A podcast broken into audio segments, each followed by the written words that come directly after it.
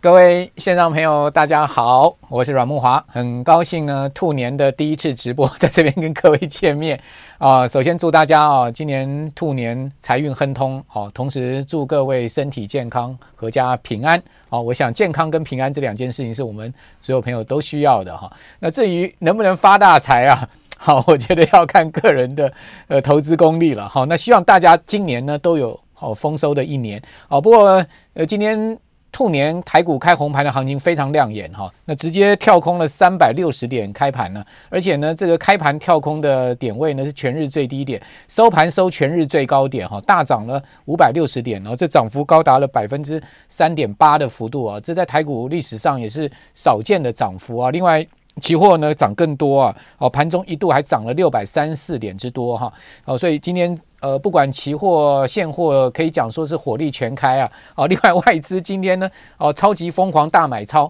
哦，去年外资啊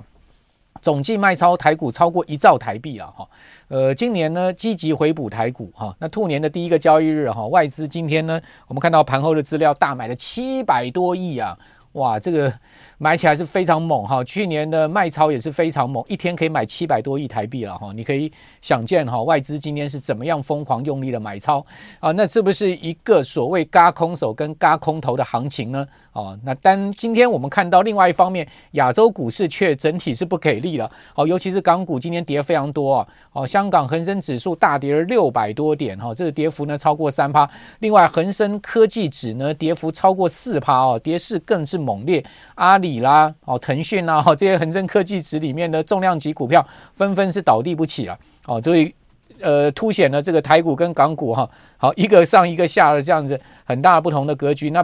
当然我要讲说港股的今天大跌啊，最主要也是因为先前呢，港股已经大幅的弹升了超过四成了，哦，尤其是科技股呃涨疯掉了哈，所以呢，今天有一种啊这个呃。新春开红盘之后的一个获利回吐卖压了哈，不过看起来哈，呃，整个中国大陆的现在目前的经济渐次在复苏哈，香港跟呃大陆之间的通关的规定啊，我看到今天的媒体报道啊，也要做某种情况的放松了，哦，预估呢今天今年的这个陆港股的行情应该也不会太差了。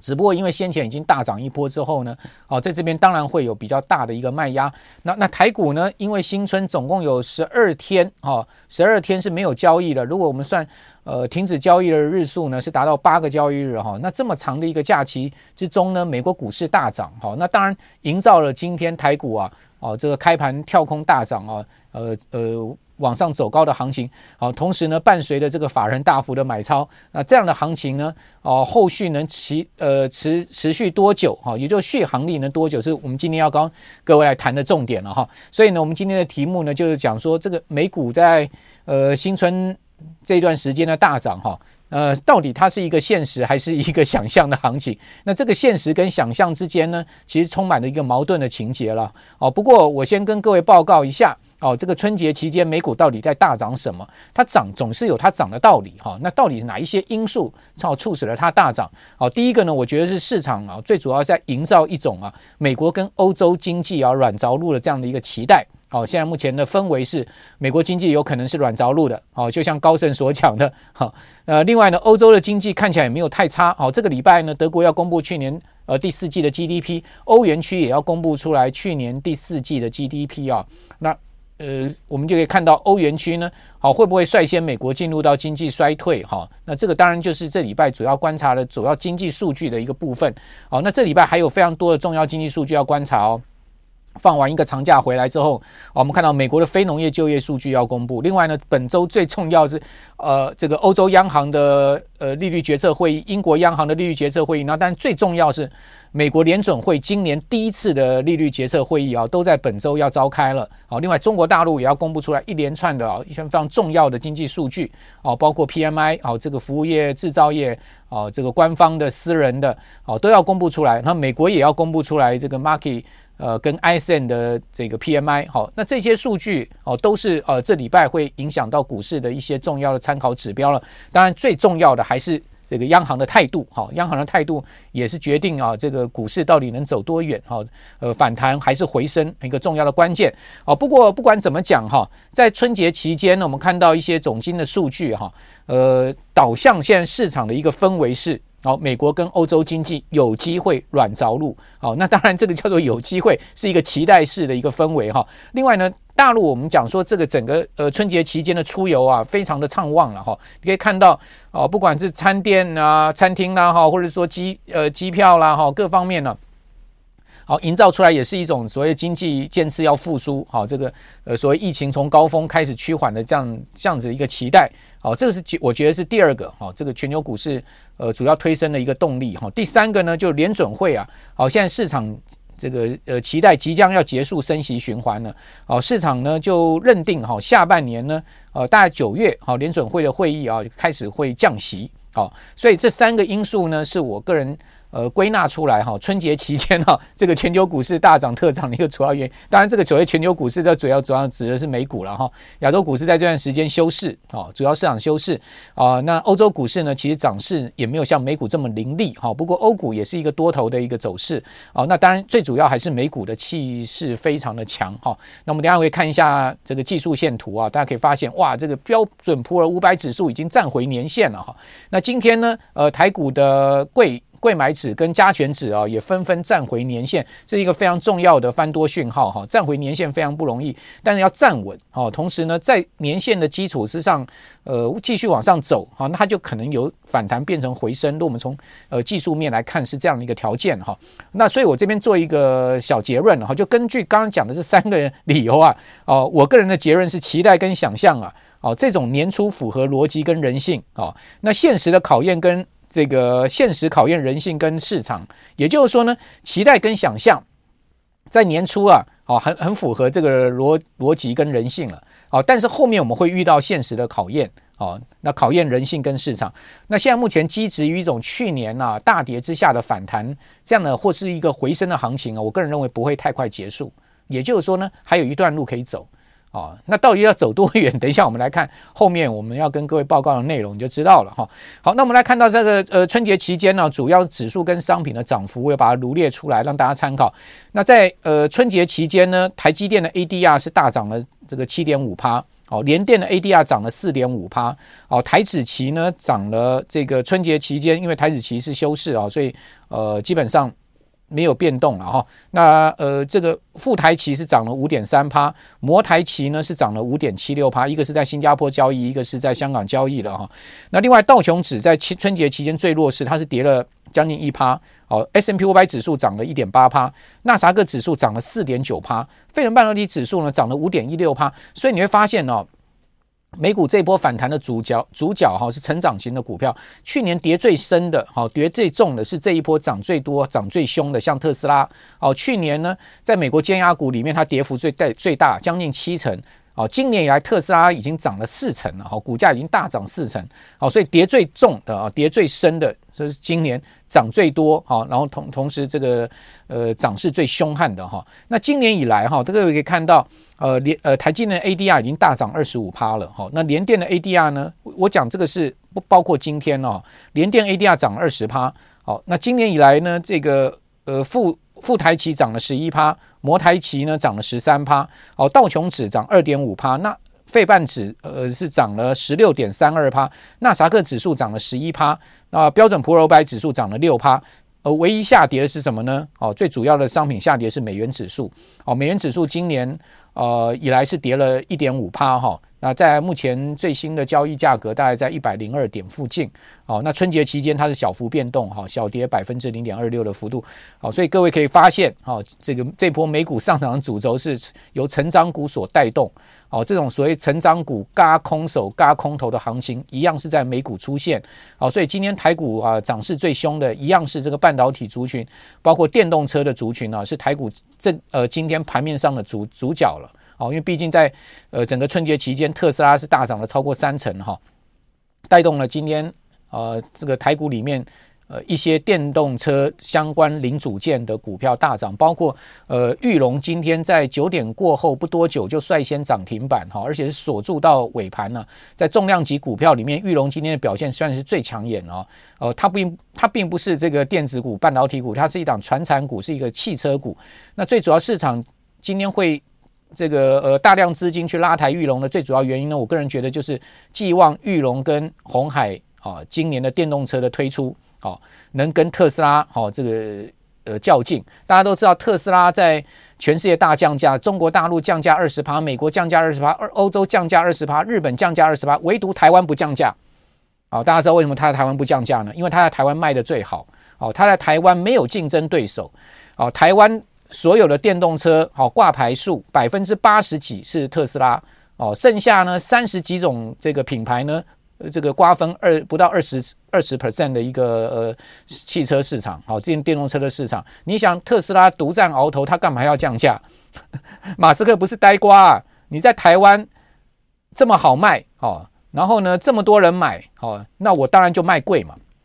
好，所以台湾特斯拉什么时候会降价？裕隆的电动车一出来，我认为它特斯拉就要开始降价了。也就是说，它为什么在欧洲降价，在美国降价，在中国大陆降价？因为它在那边都有对手，尤其在中国大陆的比亚迪，呃，这个呃魏小李，哈，这些造车新势力，尤其比亚迪的车子做得这么好，哦，它的竞争对手这么厉害。那当然，它要降价抢市场。它在美国一样，哦，它也有这个强大的竞争对手，哦，电动车的造车新势力。欧洲一样，日本也是一样，当然它就要降价促销，对不对？在台湾，它一枝独秀，吃定你台湾人嘛，你就要买特斯拉嘛，对不对？你其他的品牌电动车台湾都不爱嘛，那我干嘛要降价？所以台湾特斯拉就咬定我就不降价嘛。哦，Model Y，呃，去年十月开始订车。然后呢，十一月一个月的时间就订了一万辆，你请请问你他 Model Y 会降价吗？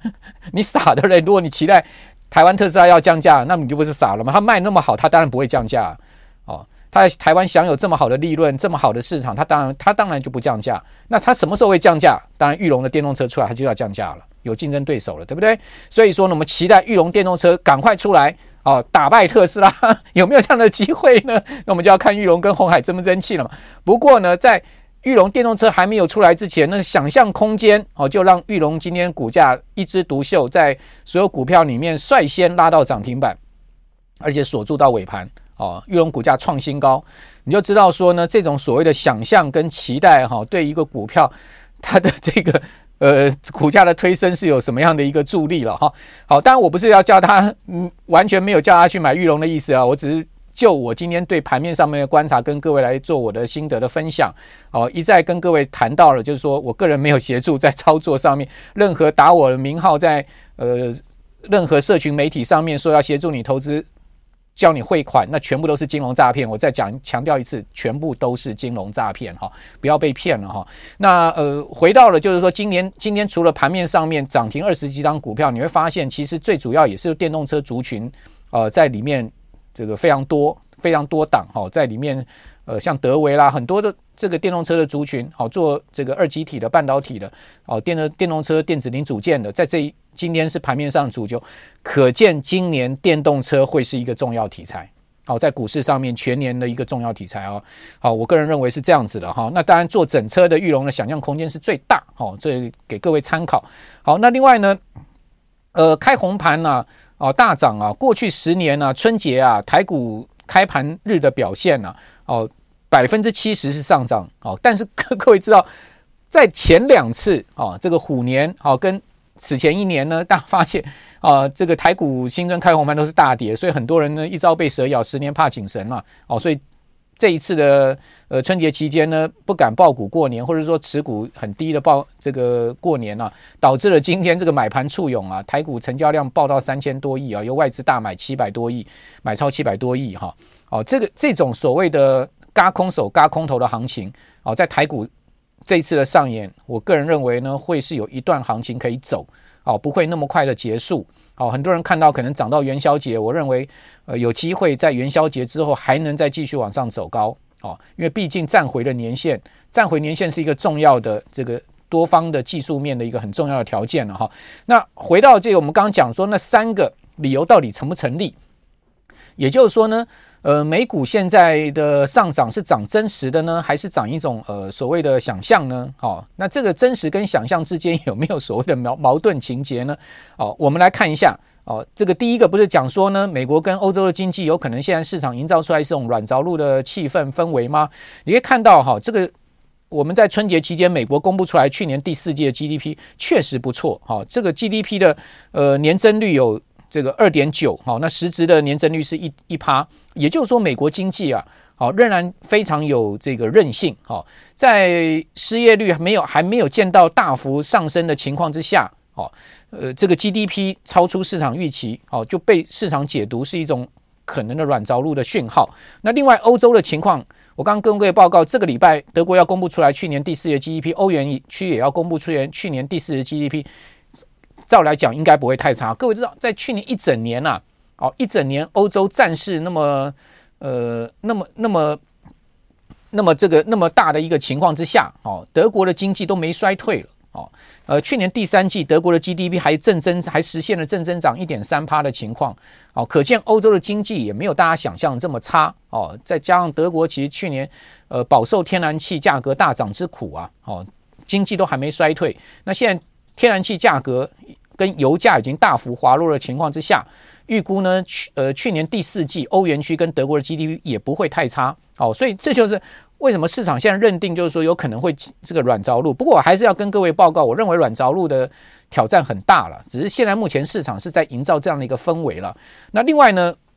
新春假期期间呢，美国也公布出来这个密西根大学的消费信心指数啊。同时呢，市场很关注的就是密大消费信心指数在公布同时会公布出来他们一年跟五年就是短期跟长期通膨的预预期哦。这个其实是联准会非常看重的一个。呃，重要的通膨的指标，我们可以看到呢，呃，不管是一年跟五年的通膨预期呢，都有明显的趋缓的一个状况哈，尤其是一年，就是短期的通膨预期大幅的回落到三点九，哦，各位可以看到这条蓝色线很明显的持续往下掉，哦，大幅回落三点九，也就是说，美国人呐，哦，现在对这个呃短期就一年内的通膨啊，哦，他们对于物价的这种上涨的心理已经很明显的在。呃，减弱了，好，在趋缓了。但是呢，我要跟各位报告，他们对长期物价的一个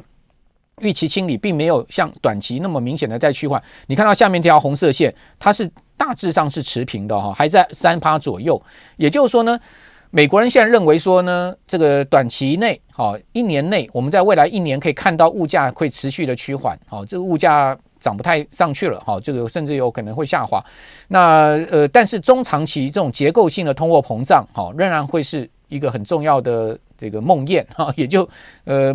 长期的通膨不见得能那么顺利的像短期这样的趋缓。好，换言之，就是说当通货膨胀，哈。消费者物价指数啊，好降到一定的程度之后呢，它要再继续往下降的这个条件呢，就非常严苛了哦，不会像先前呢从高档下来啊这么快速的这个，而且明显的下降哦。换言之，就是说要回到联准会两趴的通膨目标区啊，那个路要走得非常长哦。尤其是当通膨跌破四趴，往三趴走，三趴要往两趴走，那就不不等同从七趴跌到六趴，六趴跌回五趴，五趴跌回四趴那样子的一个顺利跟快速了。哦，这个是呃，我们对通膨结构心里面上可能要先有一个定见哦。你就从这个密西根大学的一年跟五年通膨预期心理，我们可以看到哦，美国人他目前呈现出来的一个心理结构面是这样哈、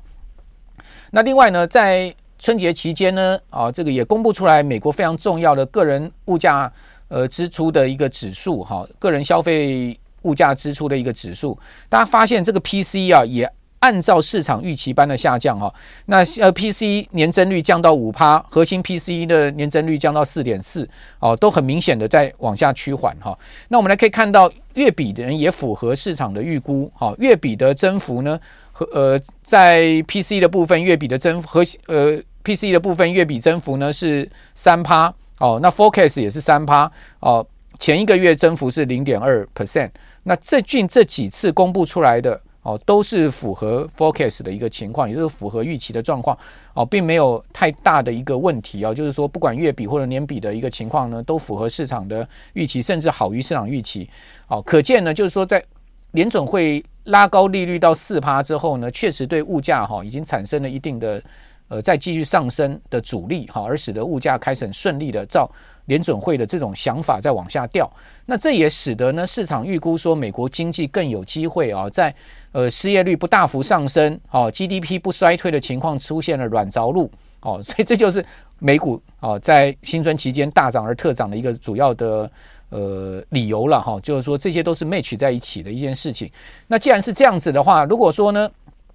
物价按照联准会的预定的方向哈跟想法哈，那再往下掉，那市场就预估呢，联准会呢就没有必要再把利率拉得这么高，而且维持这么久的时间在高档哈，呃，下半年就有非常有可能降息了。我们从 CME 的这个非非呃非方 future 哈，也就是说，呃 CME 的联邦基金利率的期货哈，这个利率期货我们可以看出来这样的市场方向。各位看到我今天。早上去抓的这个 CME 的资料哈，大家看到这一行是蛮重要的一个参考指标了哦。也就是说呢，你可以看到最高的利率会升到什么时候，好，以及升到多少，好，就可以从这个市场现在目前的交易，这个是利率期货交易出来的状况，可以看到。你可以看到呢，最高是到多少呢？最高大概是在呃五六月的时候呢，是到九十五点零九，九十五点零九。代表什么意思呢？你用一百去减，好，就代表说呢，非方瑞呢会升到五趴左右，好，就是说现在目前大概还有差不多三码的升息空间吧，哦，市场预估到今年年中吧，哦，就还有零点七五个百分点的升息空间，因为你根据啊这个 CME 的非方 future，你可以看到，哦，九十五点零九呢，一百减就是五趴的一个利率，那但是呢，到年底你可以看到它到多少呢？好，年底到十二月的时候啊，到十二月的时候已经掉到了这个九十五点四五了，那九十五点四五呢，大概就四点五左右，哦，也就是说呢，会从五趴掉到四点五。换言之呢，就第四季哈，第三季、第四季有可能降息，哦，分别各降一码了，哦，也就是说呢，会降零点五个百分点，好，就是说你现在目前从 CME 的非方 future 可以看到这样的状况，啊，那这个是市场现在目前交易出来的一个情势。那另外我们从 CME 的呃 Fed Watch 也可以看到。Fed Watch 告诉你说，这个今年年中的时候，各位看到今年呢、啊，联准会在七月的会议的时候呢，现在市场预估的这个最高的利率是四点七五到五趴。那现在目前的利率呢是这个，因为这个礼拜联准会马上要开会了，对不对？我们在开会之前，就去年底，好，最次最后一次会议。会议之后的利率呢是四点二五到四点五。好，那如果说呢，它利率是四点七五到五趴的话，就是说还有再升息两次的空间。好，就是说到这个四点七五到五趴。好，那到年底的时候呢，各位看到它最高的这个几率呢是在这个地方，已经降到了呃四点五到四点七五了。也就是说，从这个呃 Fed Watch 看到一样到年底。它是要从利率高点五趴左右下降哈到四点五的，好，所以呃不管 CME 的利率期货哈或者 Fed Watch 啊，两个都是一个符合下半年要降息这样的一个情境。好，那这样的一个下半年要降息的情境，就推升了现在目前股市走高的一种这种氛围。好，再加上我们刚刚所讲的软着陆的这种迹象。好，那但问题又说，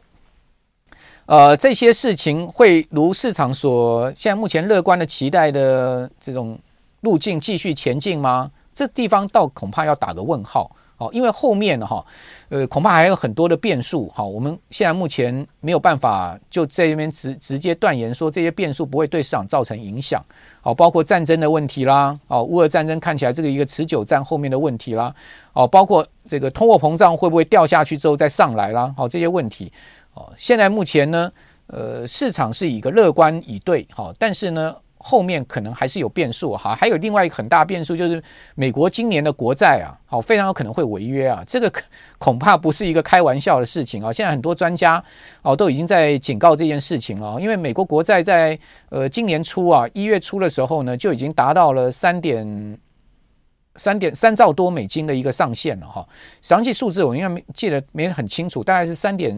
一四兆吧，哦，三点一四兆的一个上限，因为美国国债在呃，拜登执政期间曾经上调过一次，好，就把这个国债的上限把它拉高一次，哦，那是通过国会的一个呃同意，好，把它拉高，拉高到呃这个三兆多的上限。结果呢，到三兆多这个上限现在已经突破了哈。你看突破，换言之就是，呃，美国美国现在财政部要采取很多的紧急应变措施，哦，他要去到处找钱了，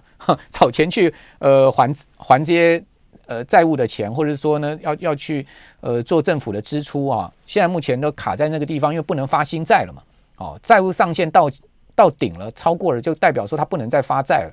那这样子可以撑多久？就是说，美国财政部在叶伦主导之下，现在采取了一些会计手段，哦，行政手段哦，去处理这个国债到顶的这个问题呢，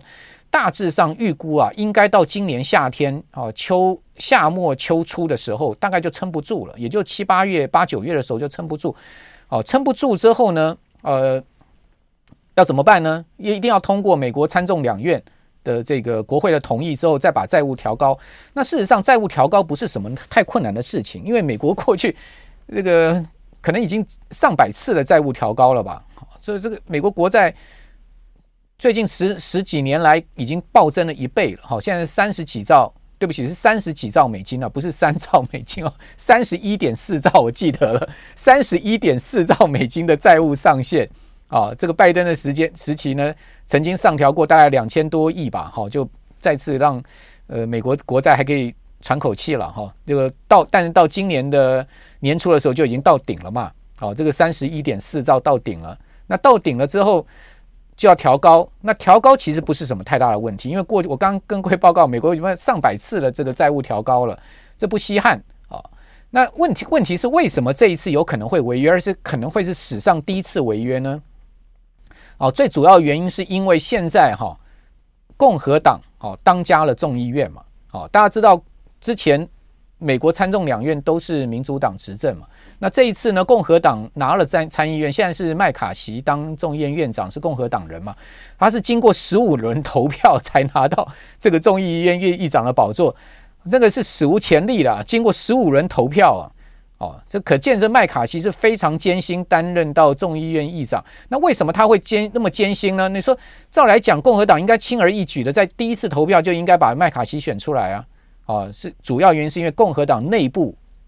自己这个呃倒戈嘛，也就是说共和党内部不投给麦麦卡锡，哪一些人不投给麦卡锡？就是共和党里面的极右翼嘛。哦，这些极右翼哦，这个辖的这个议长宝座。哦，逼迫麦卡锡要同意他们的条件。那他们的最主要跟麦卡锡谈判的这个内容是什么呢？其实只要有一个啊、哦，这个国会议员提出要罢免麦卡锡，就会就会成立这个就就会成立这个议案。麦卡锡也同意了这件事情了。好、所以呢，这个就被变成是这次美国国债要违约的非常重要的一个可能的问题，就是说麦卡锡他必须要向美国的这个共和党的极右翼妥协，在呃这个国债。上限调高这件事情上，那美国共和党极右翼他们要求什么呢？他们要求政府要削减开支，以换取这个债务上限的提高。可是呢，美国白宫、包括美国财政部、包括拜登总统，他们要告诉国会的是什么？没有无条件，你们必须要无条件的提高债务上限。无条件跟换用这个削减政府支出。这是两回事，也就是说呢，我可以提高债务上限，但是你必须要削减政府的这个支出。好，这个是美国共和党极右翼啊他们的呃这个条件。换言之，就是说麦卡锡必须会屈服在这件事情下面。那屈服在这件事情下面呢，到时候就会演出一个荒唐的闹剧，就是用所谓的这个呃危机边缘的一个策略。我今天就把你债务搞违约了，搞到你必须要最后同意削减政府开支。我才提高债务上限，所以现在市场预估啊，美国非常有可能在今年出现史上第一次债务违约，那这可不得了啊！好，因为大家还记得奥巴马当总统那时候哦，这个美国在十多年前，大概二零一二年吧，哦，二零一二年出现过一次差点债务违约，对不对？那次标普不是在虽然国会在最后一刻通过了提高债务上限，美国国债没有违约，但是呢？标准普尔呢，在隔两天之后，把美国的三 A 信评降到这个两 A 嘛，哦，而导致了这个美股大跌，哦，瞬间呢，美股几天内跌了跌跌掉十趴的指数，哦，台股呢，